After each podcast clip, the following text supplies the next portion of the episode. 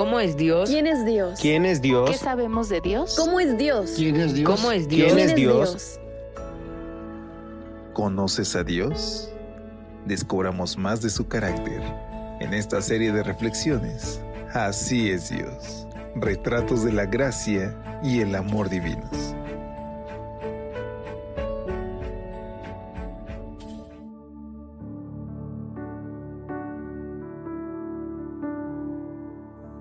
Muy buenos días, qué gusto saludarte en esta mañana. Gracias por acompañarnos, ya es viernes por la gracia de Dios y hoy nuestro Padre tiene un mensaje muy especial para ti y para mí. Así que hagamos una pausa en nuestras actividades y conozcamos más acerca del carácter de nuestro Dios.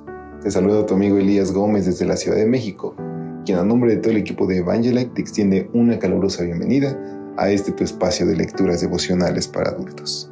Y hoy iniciamos con nuestra cita inspiracional, la cual escribe Max Lucado y nos dice lo siguiente. Mucha gente tiene pensamientos limitados sobre Dios. En un esfuerzo por verlo como nuestro amigo, hemos perdido de vista su inmensidad. En nuestro deseo de entenderlo, hemos intentado contenerlo. Así que hoy, como también dice un amigo pastor, deja maravillarte por la gracia de Dios. Y te invitamos, querido amigo, a que por favor nos compartas alguna cita que te haya llevado a la reflexión y que quieras que le demos voz. Escríbela en nuestros comentarios del canal de Telegram Evangelec y de ahí la retomaremos para que otros también puedan escucharla. Ahora sí, sin más vayamos a nuestra reflexión titulada Dios trae paz a la vida de sus hijos. Lucas 12:30 nos dice, porque la gente del mundo busca con afán estas cosas que su Padre sabe que necesitan.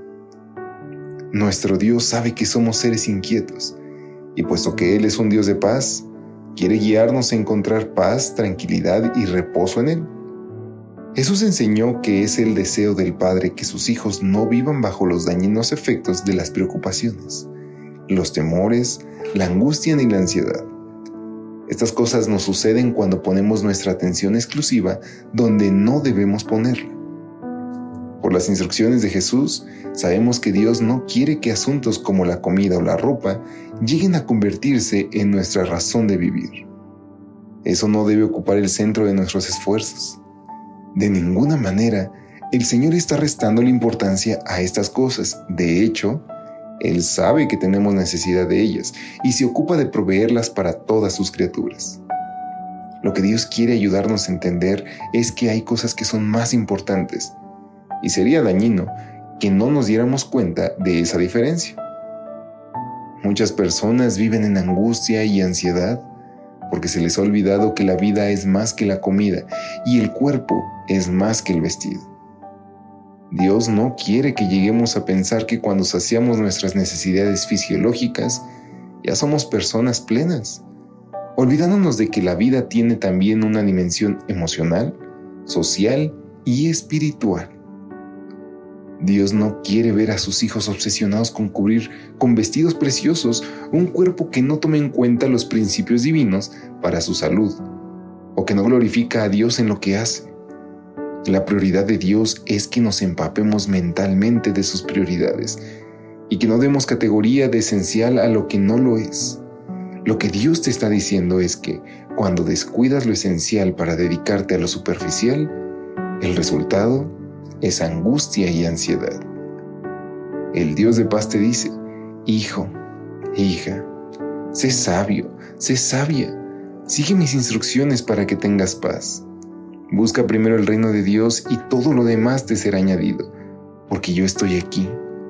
Busca el reino de Dios, porque durará para siempre, y confía en que yo me encargaré del resto. Si tu tesoro está en el cielo, ahí debe estar también tu corazón. Por tanto, querido amigo, confía en Dios. Él sabe de qué cosa tienes necesidad. Y mientras vela por cubrirla, tú puedes dedicarte a velar por tu salvación. No te inquietes por nada. Hoy permite que Dios supla cada necesidad de tu vida, física, emocional y espiritual. Entrégate Él sin medida. ¿Y qué te parece si nos despedimos con esta oración? Te damos muchas gracias Dios porque traes paz a nuestras vidas.